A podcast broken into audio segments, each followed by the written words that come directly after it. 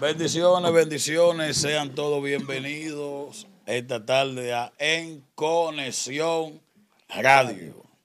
Hoy estamos con la herencia pagana del judaísmo.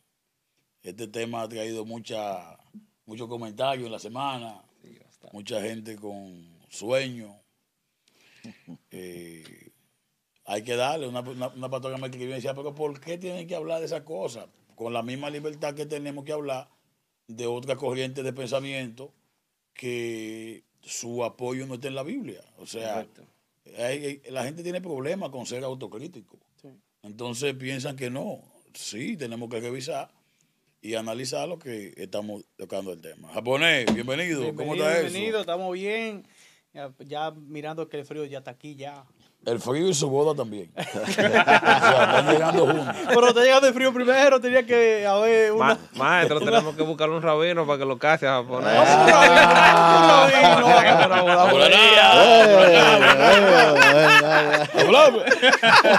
Una pregunta, nosotros lo que buscamos de, de Yahweh y vaina, ¿podemos hacer despedida de soltero? Claro, tienen que hacer Claro. despedida de soltero. Yo ese Mauri para allá. Tiene 28 años de casado. Le ha funcionado, le dio los trucos. Todos los que son casados tienen que orientarme. porque- Bueno, No, Viene- Usted, usted ya Co- tiene su experiencia propia. con su batalla, pero ahí va. Oye, No cabe, no cabe fácil- ahí. fácilmente vamos a darle clase a él y terminamos, terminamos discipulados. No, no, no. Dios mío. Ay, ay, ay. Está fuerte el asunto. Richard, bienvenido. ¿Cómo está todo? ¿Todo bien? Todo bien, mi hermano, con muchísimas expectativas con este tema tan interesante. Tan interesante, hermano. Este tema es bien, bien, bien fuerte. Melvin, bienvenido. ¿Cómo va la vida en América? Ya vino el frío. Vino el frío y están llegando las facturas también. ¡Ay, están llegando ya! Están llegando las ¡Están cayendo! Bueno, Ay, y no es binario. ¡Ay, Dios mío! Están Están llegando las facturas. Están llegando facturas biles. juntas con el frío. Esa factura le quitan cualquier dolor de cabeza. Oh, pero oiga, acá es una batalla, pero estamos, estamos en pie, estamos en pie. Y es como una vaina diabólica, porque te llega una y si tú no la pagas rápido, se junta otra. Oye, muchacho. un efecto dominó. Están una con otra. Mauri, ¿cómo te sientes? ¿Cómo está todo? Todo bien, gracias al Señor. Quédate vivo después de ese tema. Bueno, está bien interesante, bien picoso y bien bueno. Se están cayendo muchos altares. Bueno, señores, compartan la transmisión que hoy, hoy tenemos un espacio bien interesante, bien bueno, donde hablaremos de la herencia pagana del judaísmo. El judaísmo como filosofía, como costumbre de pensamiento y como línea teológica del pueblo de Israel. Y que también la gente tiene que saber que hay una diversidad de judaísmo. Así O es. sea, Así es. en el primer siglo, en el, el momento que Jesús le toca venir a la tierra, el escenario de las religiones, que en ese momento era conocida como secta, estaban los fariseos, que es la, la línea más estricta del apego interpretativo de la Torah. O sea, los fariseos estaban construyendo en ese entonces lo que posteriormente se iba a convertir en la Torah oral que surge de las raíces interpretativas de los rabinos. Es ahí que nace esa Torah oral. También tenemos ahí los saduceos, que eran judíos más estrictos en el tema de la ley y que eran la representación y la continuidad del sistema levítico. O sea, los saduceos con el control del templo, o sea, cuando Yeshua fue al templo, con quien choca no es con los fariseos, porque el control del templo lo tienen los saduceos. Sí. Entonces, los esenios, los herodianos, los celotes, desde el mismo primer siglo había una, una- una diversidad de judaísmo. O sea, cuando tú acusas a alguien de que es un, un judaizante, lo primero que tienes que saber es que hay muchas líneas de pensamiento judío. Así es. O sea, tendrías tú que investigar previamente a ver de todos los judaizantes a qué judaizante tú acusas a la persona. Y en ese sentido, nosotros hemos tratado, tratado de analizar de una forma perspicaz todo lo que tiene que ver con el judaísmo como religión y su formación, cómo se forma ese judaísmo. dentro del concepto rabínico hay interpretaciones, pero hay algo muy interesante que la gente no sabe o no quiere saber. Los fariseos creían en la resurrección. Correcto. Sí. Sí. Los saduceos, ¿qué pasó? No, no creía. No creía creía en en la resurrección. Torah. Entonces, ahí vemos ya uno que se asimilaron Sí. y otro que no. Entonces, los saduceos eran los hebreos más puros en cuanto a la interpretación de la ley, que Sí. no tenían la influencia de los persas con el sistema de la guerra espiritual. Ahora, yo me pregunto, yo preguntándome, si los saduceos no creían en la resurrección y no creían en los ángeles, ninguna de esas tonterías, ¿qué Génesis leían ellos? Porque los saduceos nada más creían en la Torah, ¿verdad?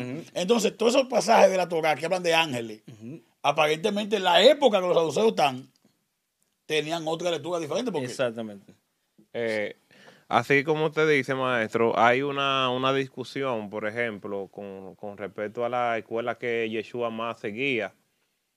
Eh, hay gente que dice que Yeshua venía como que era como eh, algo era como mixto en, en el término de, de- de- de enseñanza porque habían ocasiones en interpretaciones de ejemplo de cosas como el matrimonio que él se inclinaba bastante a, la posición de un rabino que se llamaba el Chamay que tuvo bastante influencia eh, en la época de, un poco por ahí por la época de Yeshua y había también otro rabino que se llamaba Hillel que este rabino era un poco más liberal que el chamay. El chamay se, acus- se le acusaba porque era bastante radical y muchas eh, terminologías y enseñanzas de las que practicaban los fariseos, se debi- eh, mucha gente también lo, eh, relaciona al chamay con esas enseñanzas, con, con ser radical y con, con tener muchas cosas que impedían a la gente de alguna manera que de origen gentil a que, a que pudiera acercarse a la Torah, de que Correcto. pudiera acercarse a, la, a lo escrito, a lo, a lo escrito en la ley de Moisés. Entonces, está claro que Yeshua tenía un enfrentamiento con muchas líneas de las que se, desarrollara- se desarrollaron en el tiempo que él vino. Por ejemplo, los, los eh, fariseos habían construido una estructura rígida y limitante en cuanto a la gente que se, se quería to- a, eh, acercar a la Torah escrita con las leyes humanas, o mejor conocido como tradiciones de hombre. Entonces Yeshua también lo que hace es que crea también su propia barrera en lo que tiene que ver con la, con la Torah escrita.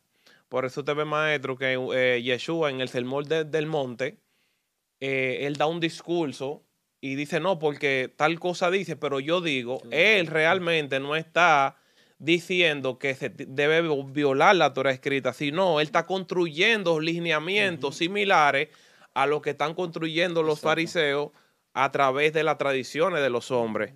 Correcto. Entonces, hay que aclarar una cosa para que la gente sepa.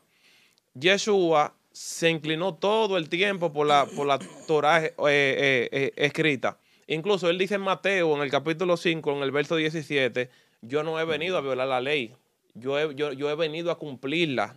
Exactamente. Entonces, una de las razones por las que hay que desmitificar este tipo de cosas es porque si no lo hacemos, si no lo hacemos ahora, mucha gente que está entrando al judaísmo eh, a través del cristianismo, o sea, que está comenzando a acercarse al judaísmo a través del cristianismo, no está eh, teniendo una línea entre lo que es Torah escrita y Torah oral. Entonces mucha gente está adoptando tradiciones de hombres sin darse cuenta. Correcto. Y muy de acuerdo con lo que expresa nuestro hermano Melvin. Es nuestra responsabilidad porque muchos de nosotros fuimos víctimas de ese mismo sistema. Sí. Entonces a nosotros ya comprender y conocer, conocer bastante acerca de esto es nuestra responsabilidad. De todas esas personas que vienen, emergentes, que vienen a conocer de la Torah, nosotros aclarar esas cosas, distinguir lo que es judaísmo y distinguir lo que es la Torah. Y Yeshua, uno de sus puntos principales fue derribar todas esas tradiciones que estaban totalmente contrarias a la Torah. Y vemos en Marcos que nos habla claramente acerca que se acercaron a, se acercaron a Yeshua diciéndole que sus discípulos estaban comiendo sin lavarse las manos. Entonces, que estaban aboliendo las tradiciones de los ancianos. Entonces, hay algo que aclarar aquí, y es la parte de que sí había, había la Torah habla de lavarse las manos por en cuanto algo ritual en el tabernáculo, con los levitas. Pero los ancianos que irán a instruirlo, colocarlo en todas las cosas que estaban fuera del templo, que tenían que lavarse las manos también. Entonces aquí vemos unas cosas que están saliendo fuera totalmente de lo que el Eterno había instruido. Entonces esas tradiciones Yeshua constantemente la estaba derribando. Y es bueno que aclaremos todo ese punto ahora, porque lo que está haciendo el cristianismo es saltando de una secta a otra secta. O sea, se están técnicamente pasando de, de bando solamente, pero siguen en lo mismo, en toda esa falsedad e incredulidades debemos cada día ir informando a la gente para que vayan aprendiendo a, discernir lo que van a hacer. Correcto.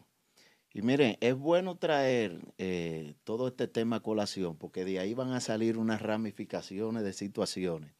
Por ejemplo, como se ha hablado, la influencia de los saduceos en ese momento tenían una potencia, tenían una fuerza tal y era porque realmente esa era la parte, la curul, lo que manejaban incluso la mayor cantidad de dinero dentro del pueblo de, de Israel. Mientras se tenía lo que era la subyugación del imperio romano en ese momento, los saduceos tenían incluso lo que era una alianza detrás de cámara con el imperio romano. Por eso vemos a Yeshua impactando junto con ellos en diferentes condiciones diciendo que ustedes le han puesto y se han vendido, ustedes han estado dentro de esa condición vendiendo y atacando al pueblo y subyugándolo bajo una tendencia romana. Eso es lo primero que hay que tener ahí pendiente con respecto a lo que es la parte de los, de los saduceos. Y aún mucho más, ellos centralizan el poder judío en Jerusalén, que es lo que posteriormente la iglesia de Roma fue lo que trajo al respeto, centralizaron el poder.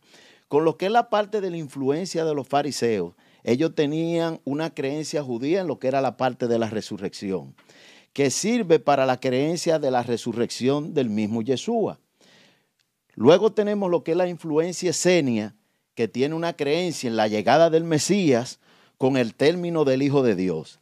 Del saduceísmo, el cristianismo logró la centralidad política, del fariseísmo, la resurrección de Jesús, de Yeshua, tan necesaria para crear el tema central del cristianismo, basado en la muerte, en su resurrección, que en la misma propia vida. Y finalmente de los esenios, la vida monástica, mística y la creencia mesiánica.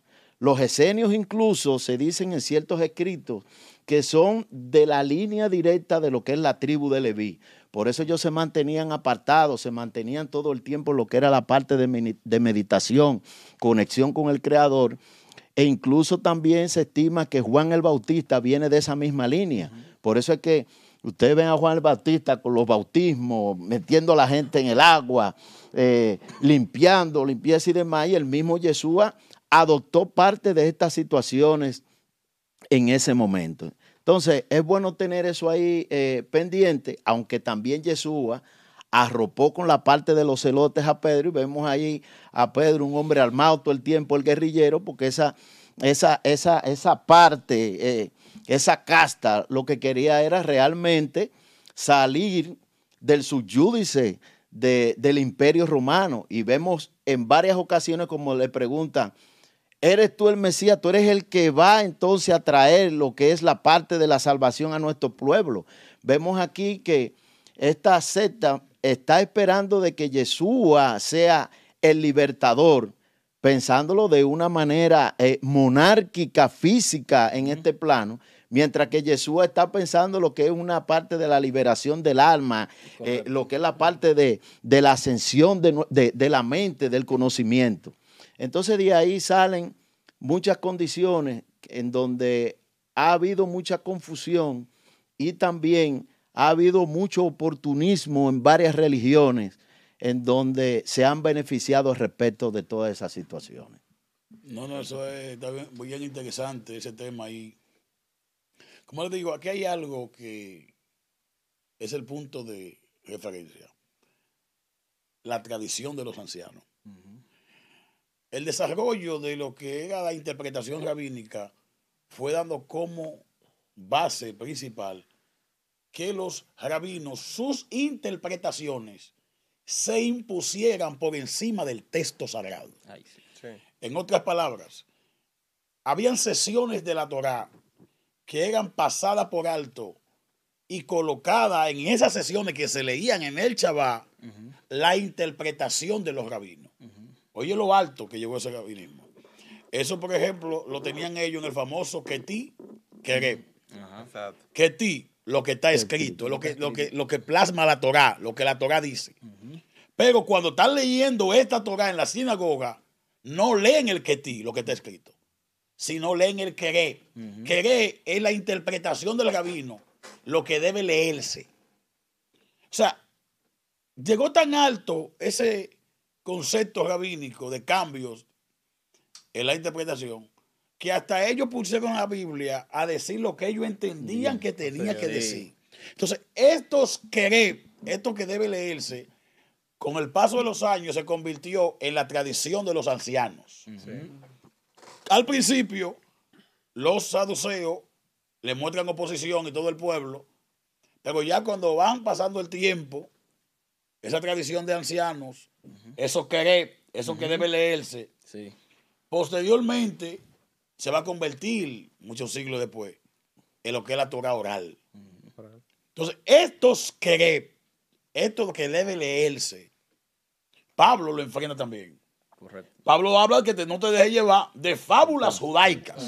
Sí. De los tiempos de Pablo, ya hay fábulas judaicas dentro del pueblo. Correcto. Fábulas judaicas, tradiciones de hombre, mandamientos de hombre. Hay de ustedes, escriben fariseos, que quebrantan el mandamiento de Dios por la tradición de los hombres. O sea, estos que eran tan fuertes que podían llevar a la gente a quebrantar aún lo que Dios había establecido Así es. por seguir las famosas tradiciones de estos hombres. de los hombres.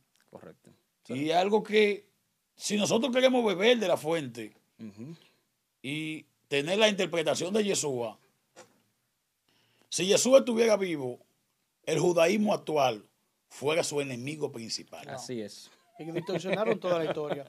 Ellos cambiaron Así todo, técnicamente. Incluso, incluso maestro, eh, algunos de los apóstoles, cuando ya Yeshua desaparece físicamente de, de- de la tierra, eh, tuvieron, que, tuvieron, que, tuvieron que pasar por un proceso de, tra- de transición porque muchos de ellos querían seguir guardando tradiciones que, el, que, el- que Yeshua no se la, no se la daba- no, nunca se la quiso guardar a, los a, cre- a los nuevos creyentes. Por ejemplo, el mismo Pedro tiene un enfrentamiento eh, personal con él mismo porque a Pedro tenía una tradición de que él, que, de que él no, no quería comer carne de otro tipo que no fuera la que prohibiera el judaísmo. Y se le muestra una visión, se le muestra una visión, un lienzo, y le dice, Pedro, mate y come. Porque lo estaban pasando por una transición, porque estaba guardando cosas de hombre, mandamientos de hombre. Entonces, la pregunta que yo me hago, si realmente Yeshua hubiese valorado en algún si la gente tiene la duda de que Yeshua hubiese valorado en algún momento la Torah oral, ¿por qué entonces cuando lo, lo invitan los ancianos a la sinagoga, dice que cuando él abrió el rollo, ¿lo abrió dónde? ¿Por qué si él eh, en algún momento, como porque hay, mu- hay mucha gente cree que Yeshua practicaba la ley oral y hay mucha gente que te discute en eso. Pero ¿por qué él abrió el rollo? Porque él creía en lo escrito. Eso era lo que él vivía, lo que él practicaba. Entonces, estos mandamientos de hombre, lo que están haciendo de la Torah oral, de tradiciones en el rabinismo, lo que están haciendo es que le están imponiendo una carga mayor a la gente para que no puedan entrar y accesar a lo que el creador le tiene. Por eso él, eh, eh, Yeshua le dice a, lo- a- a- a- a un sector de los fariseos, ustedes eh, son un Son obstáculo obstáculo. para la gente que quiere venir al reino. ¿Por qué? Porque ustedes no entran Ni dejan entrar. ni dejan, Ni dejan entrar. O sea, tú- ustedes no creen en mí, no pero creen- tampoco los que sí quieren creer en mí, no, tampoco lo quieren dejar entrar. Entonces, ¿qué es lo que dice él? Es mejor que ustedes se aten de una piedra de molino y se lancen al fondo del mar por serle Wow. piedras de tropezo a uno de estos pequeñitos. Porque Jesús, todo el que, el que, el que practicaba la Torah eh, oral y la enseñaba, el Yeshua lo veía como un obstáculo para la gente que querían entrar al reino. Correcto, correcto. Y de esa misma, de esa misma corriente, esos dos eh, segot, segot hebreos son de pares que vienen de esa reconstrucción de lo que es la formación en Israel después de la construcción del, del segundo templo, la edificación a través de Ezra, Nehemías, viene, vienen esos segot, viene esa, esa tradición de dos líderes en Israel. Entonces, de esa misma línea vienen Gilel y Shammai. Sí.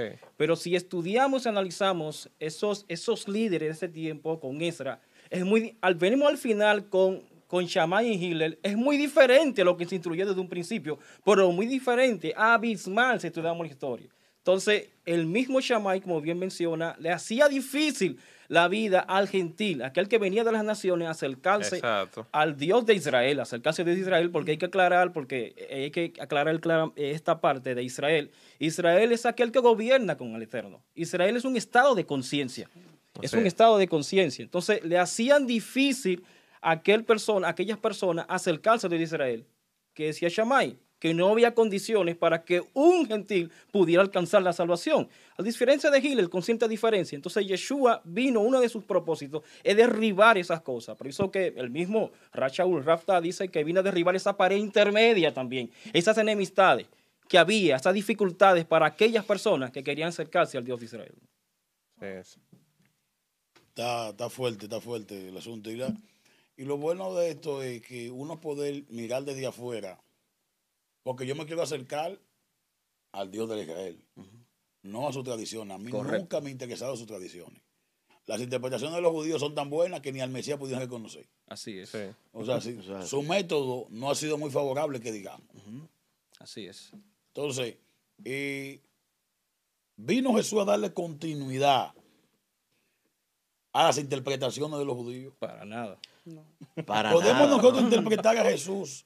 Por ejemplo, hoy se habla de Jesús el cabalista. hay, que trazar un- hay que trazar una línea, por ejemplo. mire. Hay quienes se están volviendo a la raíz hebrea de su fe desde el miticismo pentecostal. que es un neopentecostalismo judaizado Sí. Son aquellos que se creían todas las estupideces en el pentecostalismo y aquí de este lado quieren creerse las mismas estupideces disfrazadas. Nosotros creemos en la fiesta del Señor que Él dio siete. Claro. Sí. Ahora bien, nosotros que estamos abrazando esa, esa, esa fe hebrea en Yeshua, estamos obligados a celebrar las fiestas que no son bíblicas. No. No, No. no. Estamos nosotros obligados a cargar con ese ritual rabínico. No. No. No, Para nada. para nada.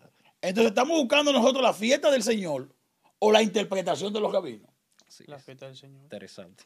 Entonces hay que analizar qué cosa es fiesta del Señor y qué cosa es interpretación rabínica. Correcto. Así es. Están las fiestas de fiesta aquí. Yo le pregunto a ustedes. Ustedes ven la parte litúrgica, cómo se celebran. Sí. ¿Esa parte litúrgica la estableció Dios o la establecían los rabinos? Establecen los rabinos. Rabino. Los rabinos. Establecen los rabinos. Sí. Entonces seguimos nosotros ante una pared, porque hasta ahora lo que, lo que son mesiánicos, los que siguen la raíz hebrea, no han tenido los pantalones de pararse en dos Claramente. pies y decir, eso es tradición rabínica, no me interesa, yo quiero volver a la Torah, Correcto. lo que está aquí, Así es. lo, el que ti, lo que está escrito, lo que el padre dejó, no la interpretación de los rabinos. Porque Lo que seguirían como ciegos hacia adelante sin mirar lo que están haciendo. O sea, estarían como tonticos. Es por eso que también, ante toda esta, esta amalgama de leyes que los rabinos quieren imponer, los rabinos, entiéndase que los rabinos tampoco Dios lo puso. No. que es un ministerio que su propia tradición lo creó. Lo creo. Así Sí. es. Vendrían siendo como los Rabino, sacerdotes. Roé, Ujú. Jaján, todo su esquema está bonito. Rabino, Roé, Jaján, todo lo que ustedes quieran. Ahora, lo que está escrito en el Vieja de Achá no es ese orden. No. No. ni fue lo que el padre estableció en Levítico para la tribu de Leví. Entonces Así pregunto es. yo, ¿qué es más trascendente?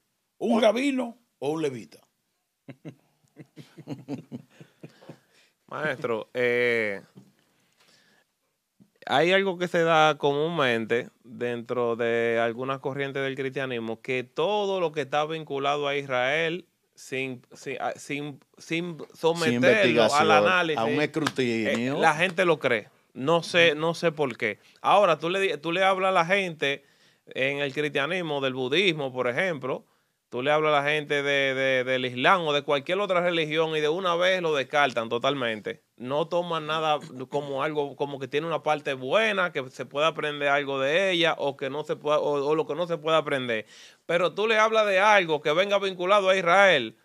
Pues, óyeme, absolutamente. Yo creo que es lo único que, que ellos no vinculan como algo bueno es al diablo. Después, después todo lo que venga de ahí es, es de una vez verdad, aceptado. Entonces, Yeshua, por ejemplo, eh, siempre fue muy claro con lo, que enseñaba. Incluso, si ustedes analizan en los evangelios, eh, lo que dice Mateo, lo que dice Marco, lo que dice Lucas, en, la culminación de su ministerio, oye, oye, oye, oiga esto, maestro, qué fuerte.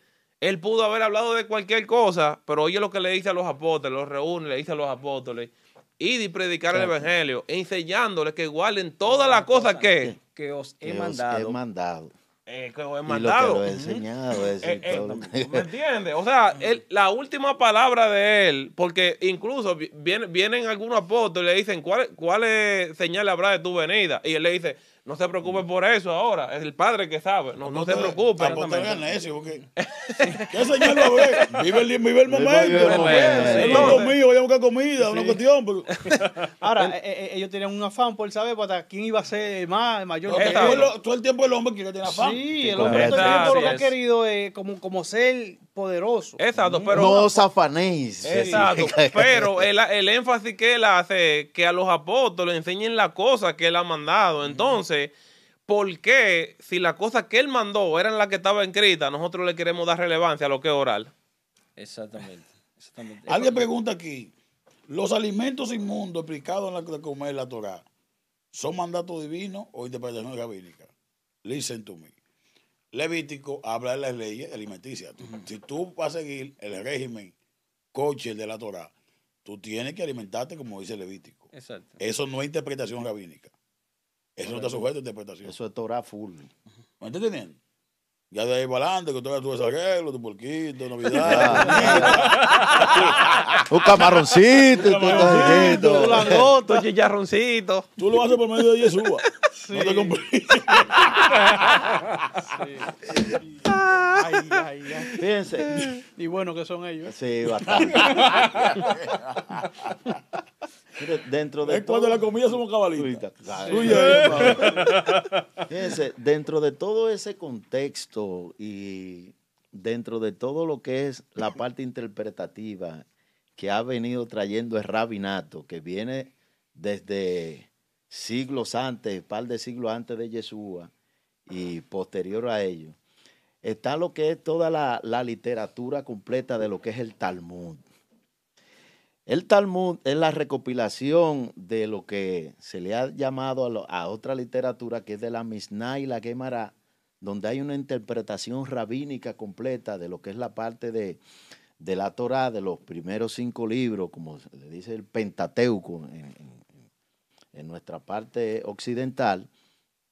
Allí ha habido también eh, mucho daño y se han escrito en contra del mismo Yeshua, se ha escrito en contra de, de Miriam, de su madre, porque en ellos tú vas a encontrar allí toda una, una situación, prácticamente se recogen alrededor de, de 15 escritos más o menos, y entre ellos aparecen dos o tres que especifican con el nombre de Jesús, eh, de Jesús específicamente, al respecto, donde no hay un reconocimiento del Mesías e incluso lo tildan en muchas ocasiones como mago, como un agorero dentro de todo ese contexto. También se le tilda en él lo que es una parte de un revoltoso y que vino incluso de Egipto y que trajo de allí en el momento en que él realizaba los milagros. Dice que incluso que él viene de Egipto tatuado por completo y que esos tatuajes que tenían Es decir, traían consigo lo que era una potencia energética del mar. Sí, Sí. sí. Ah, pues, Ent- avanzando el asunto. Sí, sí. Entonces, dentro de todo ese eh, mareo rabínico, vemos ahí donde se tacha lo que es la parte de nuestro Redentor de Yeshua. Incluso podemos citar lo que es la parte de, de- de Miriam. Si vamos con la parte de, de- la parte de Miriam, aparece en lo que es la parte del, del Sanedrín 67A, donde nos habla allí de que Miriam era una mujer que lo que era como una maestra y que también incluso se acostaba con aquellos carpinteros que se encontraban en el área. ¿Cómo? Sí, No Sí, sí, eso. sí, En el sí. Talmud. En el Oh. Talmud se encuentra esa situación Que yo era una Wow. prostituta. Qué buena de que era una prostituta. Entonces, para que ustedes vean la pela que hay que darle, esa parte de interpretación Todo Eso hay que rabínica. hablarlo. sí. No, Yo pienso Entonces- que deberíamos como dedicarle. ¿Usted quiere que vamos Sí. el lunes para el Talmud? Sí, Vamos el lunes para el Talmud. Vámonos el lunes para el Talmud. Las Sí. mentiras del Las Talmud. mentiras Exactamente. del Talmud. Ey, el portador que el de día ahora, Las que eso, mentiras va- eso se va a aprender feo. Sí, porque Las mentiras, porque, oye, que miren, él te acostaba con Sí, carpintero. se ellos con calpi- Incluso que se acostó, el, el- el hecho de que Yeshua haya venido a este plano fue por una relación sexual incluso con un soldado romano, Que fue violada. que fue violada completamente. Es decir, Wow. Todos esos escritos se encuentran en el Talmud. Era ensuciar la imagen. Era de- de- ensuciar sí, totalmente sí, lo que era la imagen de de ella. que es sagrada. Entonces, to- La Virgen nos ampara. Él cede por nosotros delante del Padre. Que con los méritos de esos rabinos. Pero mira, eh, eh, el rabinismo ha querido hacer un daño tremendo a la imagen de Jesús. O sea, todavía, todavía ellos claro. no, no quieren, no quieren ceder. no, no quieren ceder. No, y que Jesús dice que Jesús dice que tenía un coquito sano, como María Magdalena. Sí, Sí, Sí, sí, tienen digo. mucha, mucha, mucha cosa como... In- incluso esta película han hecho eh, eh, tratando de, de, de meritar la figura de Yeshua. Hay una película que anda por ahí que se llama El Código Da Vinci. Sí. Aunque yo no sé por qué, porque Jesús fue un hombre. Y si él tuvo una novia o tuvo una esposa o algo, eso no sería como... Si, Jesús discutir. si usted descubriera que Jesús tuvo hijo, usted lo sería su salvador. Igualito, igualito, porque era un hombre. No le vas a ganar. No, nada. Lo quisiera más porque yo sé que... ey, Hay algo. yo, no, yo no quiero mucho a Pablo porque Pablo era como... como, como- como- Incluso. Ey, se ha interpretado también de que incluso si tú no cumplías una determinada edad sin tener, eh, haber estado casado, y tú no podías incluso poder, ha- han tomado la parte cuando Yeshua incluso va al Sanedrín y toma parte y lee lo que es la parte del rollo de Isaías, dicen de que si en dado caso él no estuviera casado, no hubiera tenido participación en lo que es la parte de, de, de- en la sinagoga, en el Sanedrín ahí completo. Es decir, estaría incumpliendo con preceptos rabínicos en ese momento. Lo que, lo, lo que yo te digo es, por ejemplo, yo creo que Jesús, y se lo he dicho muchas veces a la gente, nació producto de la, de la relación sexual entre José y María. claro, Claro. Correcto. Yo creo que Jesús fue un hombre. Así es. Claro. El ideal de hombre que Dios creó, Dios creó un hombre ideal. Ese es como, como el ese homo de Nis. Ese hombre ideal. El hombre ideal que Dios creó, le pone una mujer al lado. Sí. O sea, Claro. lo- la idea de tener una mujer no fue del hombre, fue del mismo creador. Correcto. O sea, y el mismo creador dice, dejará el hombre su padre y a su madre y se unirá a su mujer Claro. y será con la carne. El hecho de que si Yeshua se casó o miró a una mujer, no le estaría quitando méritos para salvíficos, porque estaría cumpliendo con un precepto de la es. misma Claro. Torah. Así Y como mismo. hombre, Y si él hombre, no cumplió lo- toda la Torah, eso es aparte de la Torah. Oh, pero maestro, pero, disculpe, pero eh, en la Biblia, por ejemplo, de- se habla de la suegra de Pedro. Claro. O sea, que Pedro, Pedro era casado. ¿Y, ¿Y cuánta gente tú no vas predicando en los sermones o hablan de Pedro y de que los enfermos sanaban con la sopa? Nadie le quita mérito a Pedro No, por es que eso. no se le van sus Es que hay, hay una, una lectura difícil porque Pablo pone, Porque Pablo se pone a dar de que Pablo parece evangélico. y que esto digo yo. Porque quédate con lo que tú dices, Pablo. Claro. Que bueno le fue al hombre no tocar mujer, pero tú no tocas tocado una. Sí. No, no, tú sabes. Maestro, que detrás de eso también, detrás de eso, tiene su sazoncito con el tema de, de Rachaúl, que hay unos escritos por ahí que dice que Rachaúl este, hablaba, ah, quédese así solo y que demás. Fue porque había un tema de una vuelta con una que no pudo conseguir por parte de lo que estaban en el Sanedrín. ¿Cómo? Sí. ¿Cómo? Así. Ah, pues eso es un este, descubrimiento del mal eh, muerto. eh, Pero- sí, pero- pero el del asunto. Es Pero decir, eso está en, ah, en el Talmud todo lo que yo quiera practicar ahora voy a decir, tenga el Talmud. Es más, voy a hacer mi propio Talmud. O está en la Torah oral. Torah oral. Podemos decirte eso La oral. Torah hogar. ¿Cuánta, gente por ahí no andan diciendo de, co- de cosas de que, que, que, que, que fue Don Quijote? Dicen que, que está en la Biblia. Incluso no nos podemos sorprender de la humanidad de Yeshua, de como hombre. Y yo Él creo- mismo, y disculpa, eh, japonés. Primero Timoteo 2.5 lo dice claro, porque hay un solo Dios y un solo mediador entre Dios y los hombres. Yeshua, hombre. Exactamente.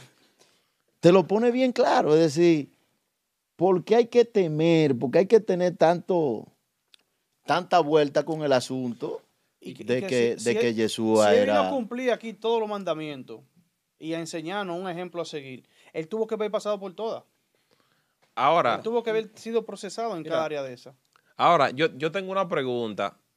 Con relación al tema de, de- del sector de los fariseos que no creen en Yeshua, que descalificaron ya por, por motivos que yo entendían que no, no tenían lo necesario para hacer el, el, el, Hamashiach.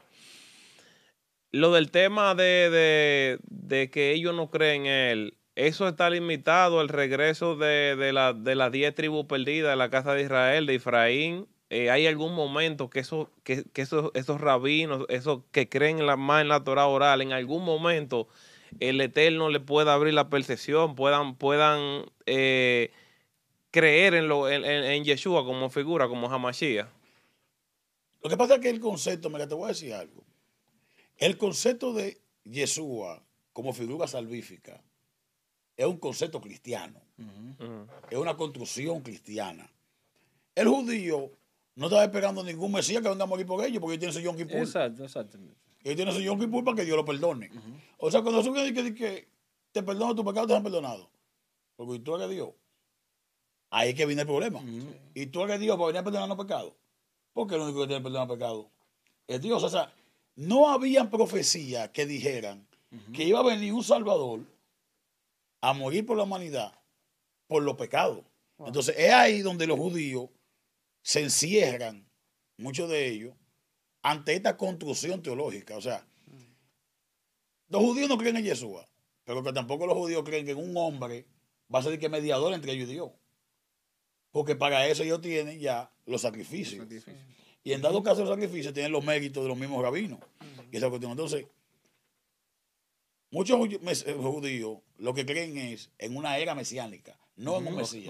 No de que- es de que una conciencia Una mesiánica. conciencia Conciencia mesiánica. Una conciencia mesiánica que va a despertar.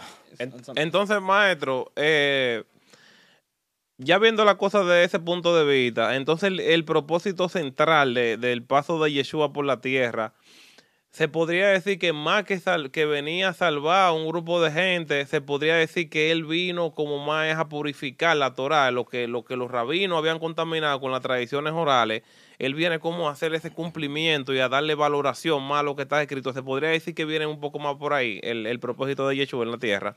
Yo pienso que el propósito de Yeshua va a pasar en porque, por ejemplo, Génesis capítulo 12, Dios le dice a Abraham, en ti serán benditas todas las naciones de la tierra, Sí. los gentiles. Pero los gentiles no son parte del plan de los judíos. Exacto. Los judíos se adueñaron de la divinidad y no le dieron acceso a nadie, A nadie. que no tuviera su sangre azul. Exacto. Exacto. ¿Me estás entendiendo? O sea, entonces Yeshua viene a darle una interpretación a la Torah para hacer que el colectivo se beneficie de esa rica savia. Que en realidad la Torah yo pienso que Dios la puso en la tierra para que todas las naciones sean bendecidas por la Torah. Correcto. Así es, Exacto. Es así. Es que la Torah es un, prácticamente el plan de vida, la, la forma de cómo tú debes de ir manejándote en, en este plano. Es decir, la Torah viene siendo el librito, el manual. Es decir, cuando tú compras un vehículo nuevo, tiene tu manual ahí para cómo tú vayas a operar. Tú estás aquí, Correcto. tienes tu Torah, manéjate de esa situación para que entonces tú vayas con una línea donde tú no vayas a a hacerle daño. Fíjense cómo Jesús bien claro donde le pregunta, maestro, dígame, ¿cuáles son los mandamientos que debemos cumplir? Oiga, todo esto se simplifica en dos cosas. Amarás al Señor tu Dios sobre todas las cosas y ama a tu prójimo como a ti mismo. Te lo simplificó.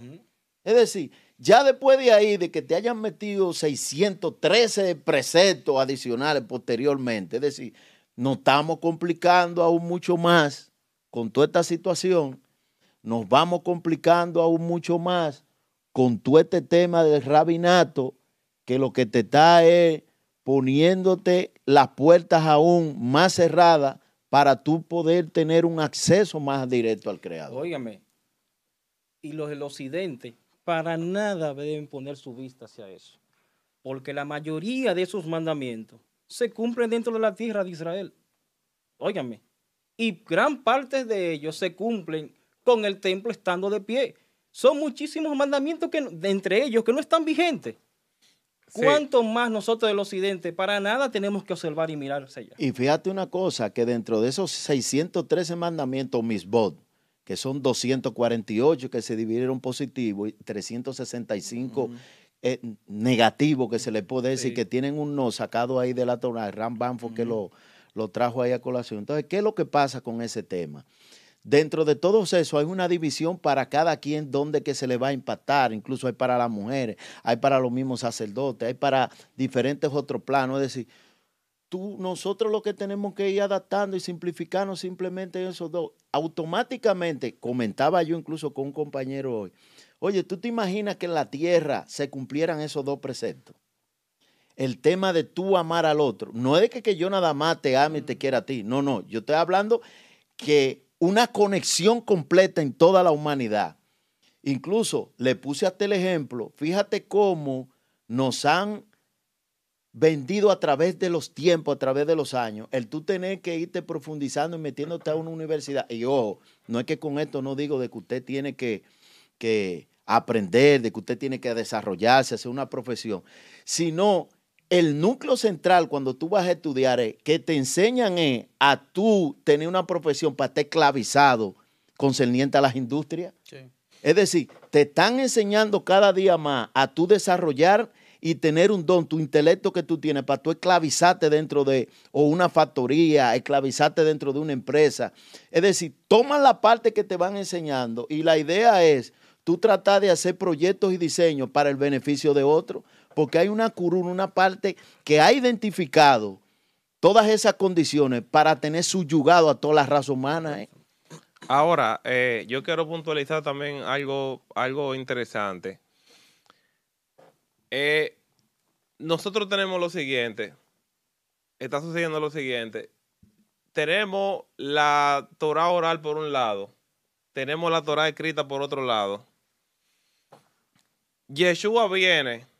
Dice, no, yo no, yo no vengo a violar la ley, yo vengo a cumplir la Torah. Y la ley y los profetas, dice Yeshua. ¿Qué pasa? Que Yeshua nos acerca a lo que él entendía que fue lo que realmente reveló el Padre. Pero ¿qué pasa? Yeshua desaparece, pero esa enseñanza de, la, de que va más inclinada a la, a la escritura, a lo escrito, desaparece con la desaparición de los apóstoles. O sea, es- esa enseñanza, tal y como Yeshua se le entregó a los apóstoles, desaparece en la transición de la desaparición de los apóstoles a la transición de, la padre- de los padres apostólicos. Entonces, viene la, la reforma protestante, que eso es algo que se habla muchísimo de eso, la reforma protestante. Pero la reforma protestante no nos conecta, maestro, a nosotros, a la Torah escrita que predicó Yeshua. No. Lo que hace nada. es que nos aleja mucho más todavía más, de lo que ya nos habíamos alejado con la transición de los apóstoles a los padres apostólicos. Sí. Entonces, ¿qué es lo que está ocurriendo ahora? Que ahora Yeshua saca a la gente del, del rabinismo que se enfoca en lo escrito, en la Torah escrita, eh, perdón, en la Torah oral. Entonces ahora tenemos nosotros que sacar otro lado ahora que lo que, que, que se metieron. Porque ahora la gente de lo que lo sacó, no, no sé si ustedes me están siguiendo la. Se De lo que lo saca. Yeshua, Nos vamos perdiendo. nos vamos perdiendo. Pero ahí vamos, ahí No, pero vamos. mira, eh, Es que eso, todavía Una locura. ¿qué, qué es lo que pasa con lo que tú estás diciendo? Mira, tenemos dos mil años aproximadamente de historia de esa pregunta que tú estás diciendo. Cuando Yeshua deja a sus apóstoles y empiezan a diseminar lo que es la parte del evangelio, recuérdate de ahí que hay un impacto romano. Sí. Y en ese impacto romano empieza también un impacto también de paganismo, de idolatría que se viene arrastrando a través de los años. Fíjate cómo las diferentes creencias y deidades se fueron metiendo dentro del llamado cristianismo post-primitivo a esa situación y empieza a ser infectada esa creencia cristiana, que no se tiene una fecha específica del tema cristianismo, porque el mismo Yeshua ni siquiera vino a implantar lo que fue el cristianismo aquí. Y hay que poner eso claro. Esa es una línea que viene con respecto a una condición del imperio romano y que se vienen a traer incluso con la parte de la traducción de la Septuaginta y demás, Exacto. con Ptolomeo y demás, viene la traducción hebrea, viene porque Ptolomeo era un estudioso, que un general, Y, y también haciendo un paréntesis ahí, vino por ahí mismo la vulgata latina. la que vulgata, con, con claro, con el tema de la Septuaginta, vulgata latina, y vienen todas estas traducciones infectadas en todos estos escritos que tenemos Sí. ahora, en todas estas malas traducciones. ¿Y qué es lo que pasa allí?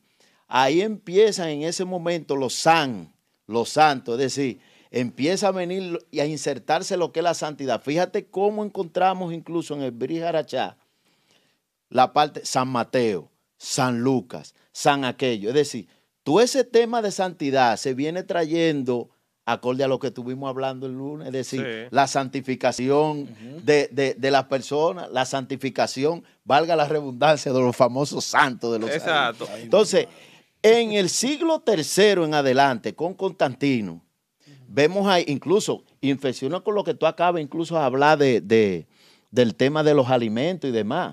Vamos a encontrar algunos de ellos que dijeron, no, espérate, a mí me gusta el tema del cerdo. No me recuerdo bien si fue San Lauterio, que se que metió en ese tema en el siglo I, siglo II más o menos. No tengo ahora las fechas ahí claras. Y tú vas a encontrar un grupo de san que estaban en ese momento en que fueron modificando y fueron persiguiendo. ¿Por qué se fueron? Se fueron a lo que es la parte idolátrica del dios sol. Vamos a quitarle lo que es la parte del chaval, la adoración del chaval. Y tú el que esté metido en ese tema, pásenle la guillotina. Entonces, hay un grupo de cristianos ahí. Cristianos, vuelvo y repito, de la parte primitiva, que los cristianos primitivos que estaban ahí, ¿quiénes eran? Una gran parte que habían seguido las enseñanzas de Yeshua, señores. sí. Eran judíos que estaban creyendo en que creían en Yeshua y posteriormente fueron perseguidos. Y ahí es que viene parte de la extrapolación de eso que tú acabas de decir. La infección se fue metiendo, no, nadie puede adorar los sábados, pero ¿por qué? Porque el tema es de que tú el que identificaban que tú el que seguía esa línea, lo agarraban y lo mataban. Exacto. Y empezaron a hacer a escondidas, a llevar toda esa situación. Y de ahí viene todo el tema de la infección a través de los tiempos. Y encontramos entonces a un Cristo mitológico y encontramos a un Jesús histórico en ese tema, porque se le fue metiendo toda esa situación romana a esa construcción de ese personaje del Jesús Christus. Eh.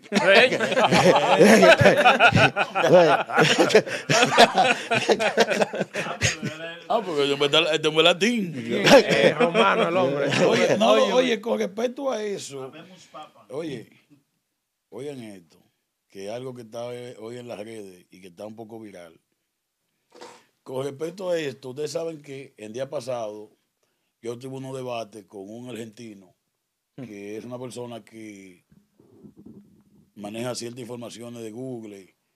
Es una persona que yo en realidad no sé cómo consiguió ese posicionamiento, porque no hay un tema bíblico que él domine, ni teológicamente, ni exegéticamente. Pero como las redes sociales están llenas de porristas, como yo le llamo, él agarró un grupo de seguidores. En estos días, él anunció que él se hace católico. Ese anuncio a mí no me sorprende. ¿Por qué? Lo que tú representas creen en la Trinidad. Eso es catolicismo Exacto. romano. Así es. El domingo como Día del Señor, eso es catolicismo romano. Bautismo en el nombre de los tres grandes que están en el cielo, eso es catolicismo romano. Gato de la iglesia, es catolicismo romano. O sea, toda la doctrina que este payaso profesa son católicas. Nunca dejó de O católico. sea, hay una iglesia católica. Sí. Hay una iglesia Iglesia católica dentro de lo que se llaman protestantes. Ustedes son católicos disfrazados. Esa es, su, esa es su madre iglesia. Ustedes siguen a Roma. Entonces ahora hay un, un alboroto entre la gente que él se hizo católico. Pero que ustedes mismos que están alborotados también son Son católicos. Porque ustedes son unos ignorantes de la Biblia. La. Biblia no hace estupideces que ustedes plantean y le llaman supuestamente doctrina. Entonces, ahí uno se da cuenta hasta qué momento, hasta qué nivel está infectada la iglesia de todo ese catolicismo romano, que en su momento le vamos a dar su palo. vamos a dar Sí, su sí. palo. Estamos dándole este caramelo al judaísmo, porque es lo que ustedes quieren oír. Exacto. Pero cuando le entremos a ustedes, Vamos, vamos, vamos a ir Que se desman- aprieten bien y se Claro, agarren. vamos Sí. a ir desmantelando toda esa infección romana que viene también infectada de la parte griega, porque eso no Sí. es de que, Sí. Eh, hay algo también importante que yo quiero recalcar. Hay que darle mucha promoción a lo del tema de, de las enseñanzas de la cultura hebrea. ¿Por qué? Sobre todo el a propósito que el maestro tiene una enseñanza con, con- con el rabino Dan Ben Abraham. Y quiero recalcar lo siguiente. Yeshua, ya to- todos pudimos desarrollar que él, concluir que él vino a, cumplir lo que estaba escrito, la Torah escrita. ¿Qué pasa? Que ¿dónde, dónde toma su relevancia lo del tema de la cultura hebrea? ¿Dónde, dónde, dónde toma? De las raíces hebreas del cristianismo, de la fe. Correcto. Yeshua saca a la gente de la, de la Torah oral. Él se va, viene, viene el, el cristianismo, nos mete en una nueva religión. Ahora la cultura hebrea, lo- oye lo que hace la cultura hebrea, la cultura hebrea lo que está haciendo es que está dirigiendo a la gente al judaísmo, o sea, al- a la enseñanza del judaísmo que Yeshua practicó. Porque, dice el maestro, hay gente como que como no ha estudiado, no tiene estudio, se encuentra con, con la, el- la intención de, de pertenecer a Israel, de, de- de practicar Israel, lo que hace que, que como mezcla todo, lo que hace es que se inclina por lo que Yeshua no mandó a que se guardara.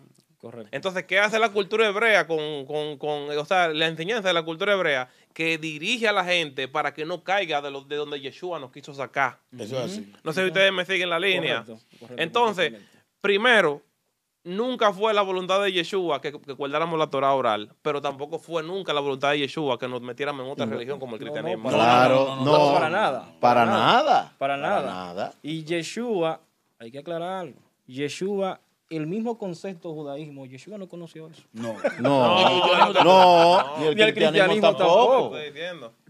En lo absoluto. Pero le vamos a su palo. El lunes, señor, el lunes vamos con el Talmud para soltar a los judíos un poquito. Sí, porque sí, ya la cosa sí. está- ¿Eh? La maestría. Tenemos una maestría, ahí está la, la ficha y la pantalla.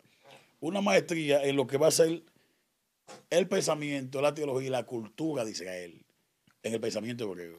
Va a estar conmigo el rabino Damen Abraham, va a estar también el rabino Han Levi. Y eso va a durar un año. Va a ser cada mes una materia, tiene un costo de 100 dólares cada materia.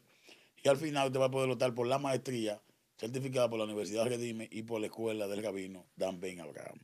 El próximo lunes le damos al Talmud Sí. Ay, una colita para el soal. ay, sí. Y quizás un lunes después le damos, a porque hay que terminar con ellos. Vamos a Sí. el lunes al Talmud, Sí. Después el Midras, después el Soal y después entonces agarramos el cristianismo. pa- Cristianismo. Para desmantelarlo. Sí, porque ahora están ellos. Sí, Sí, sí. Le estamos dando información para que debatan en las redes Sí, porque están débiles. Sí, Sí, débiles. Veremos, él- los ánimos. Con esto no queremos de que destruir las religiones, sino que la gente levante su conciencia, eleve su conciencia y vaya donde en verdad tiene que ir a la Torah. No, y, y también y, y para aclarar también para que la gente sepa que nosotros no atacamos la, la, la corriente del cristianismo que se está acercando a las raíces hebreas de la fe. Estamos a- a- a- lo que estamos atacando es, es a la adopción de la práctica del catolicismo tradicional. Correcto. Porque hay muchas prácticas de esas, como el maestro había dicho, que se han colado poco a poco y se han ido repitiendo de, de tiempo en tiempo. Y así se obliga a la población a estudiar también. Exactamente. Correcto. Todos los que están interesados en el estudio con el David Abraham, me pueden escribir al 201